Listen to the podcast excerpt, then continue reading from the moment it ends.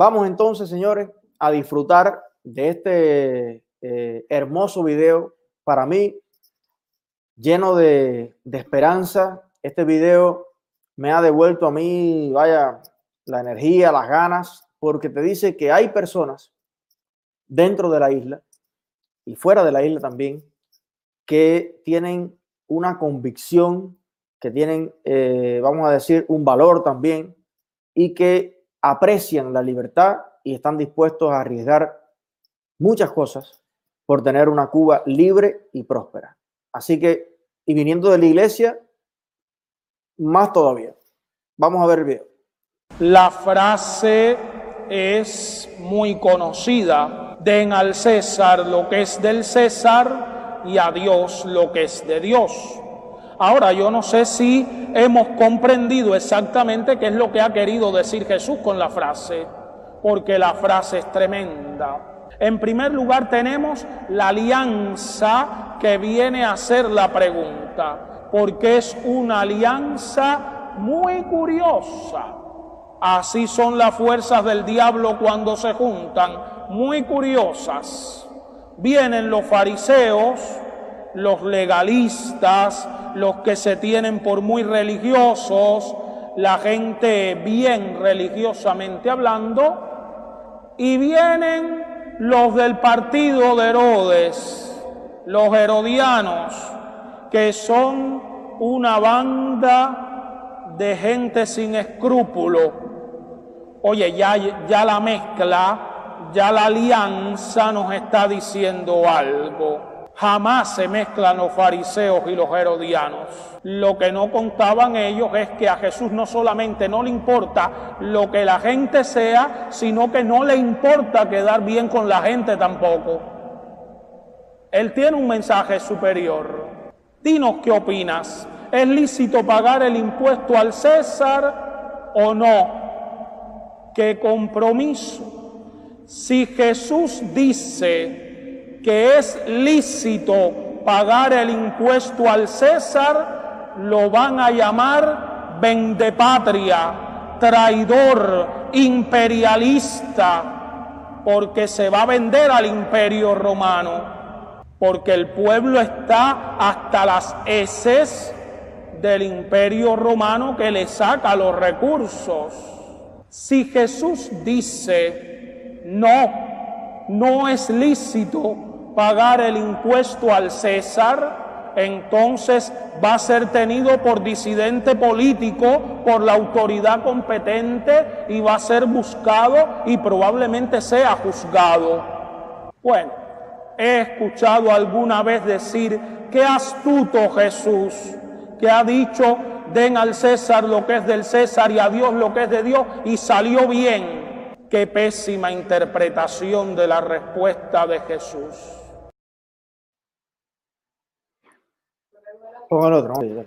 Jesús no es astuto, no es astuto en ese sentido humano nuestro de que no queremos mojarnos y que para no mojarnos hacemos pactos con la mentira, hacemos pactos con el descompromiso y no somos fieles ni leales ni con nuestra conciencia, ni con Dios, ni con los demás.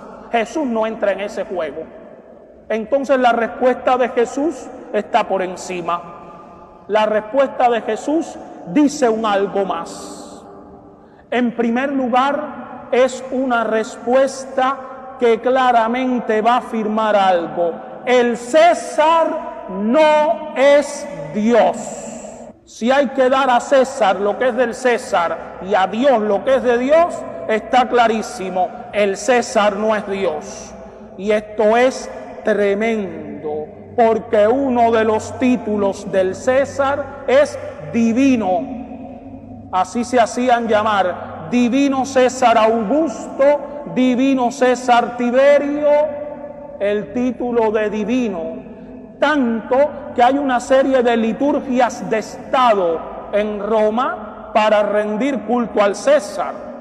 Los primeros cristianos prefirieron dejarse la sangre antes que quemar incienso delante de las estatuas del César.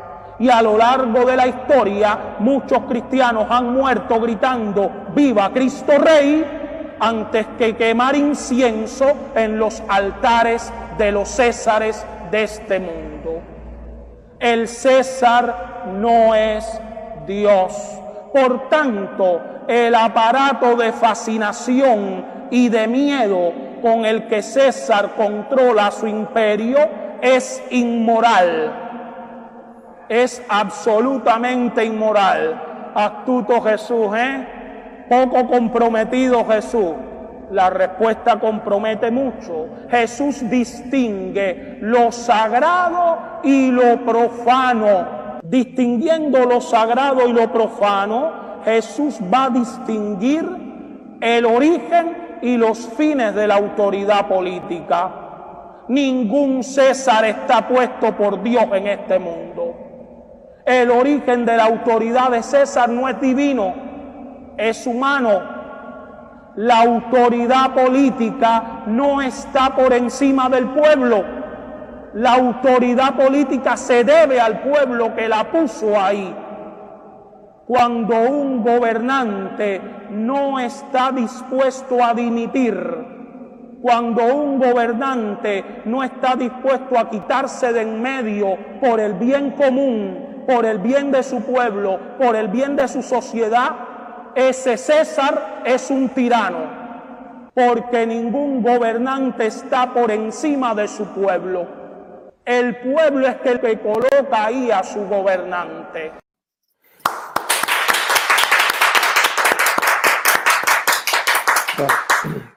El discurso es más largo. Aquí nuestras lindas muchachas han hecho una síntesis. Dura como 22 minutos la, oratoria del señor eh, cura, ¿cómo se llama? Jorge Luis Pérez Soto. Jorge Luis Pérez Soto. Desde hoy, vaya, mi amigo, mi hermano, tiene de verdad todo mi respeto, toda mi admiración. Bueno, él no está diciendo nada nuevo. Está diciendo lo que se conoce de siempre, pero que nadie se atreve a decir. Está diciendo la verdad. Está diciendo lo que él cree. Me, me hubiera gustado que escucharan este discurso mucho más jóvenes.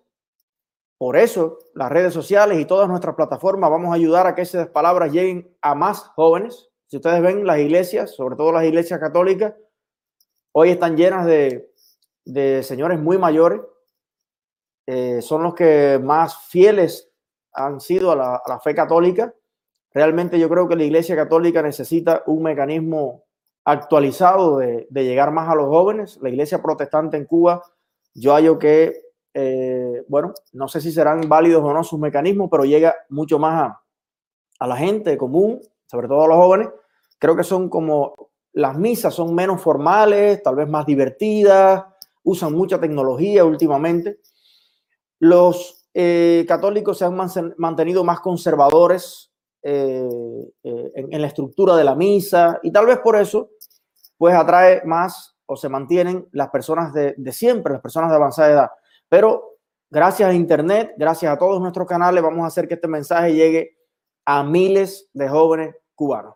Yo creo que es muy alentador y creo que viene como anillo al dedo en un momento en que está muy claro que coquetear con el comunismo no es eh, ganancia para nadie, ni para el ciudadano común, ni para el ateo, ni para el religioso.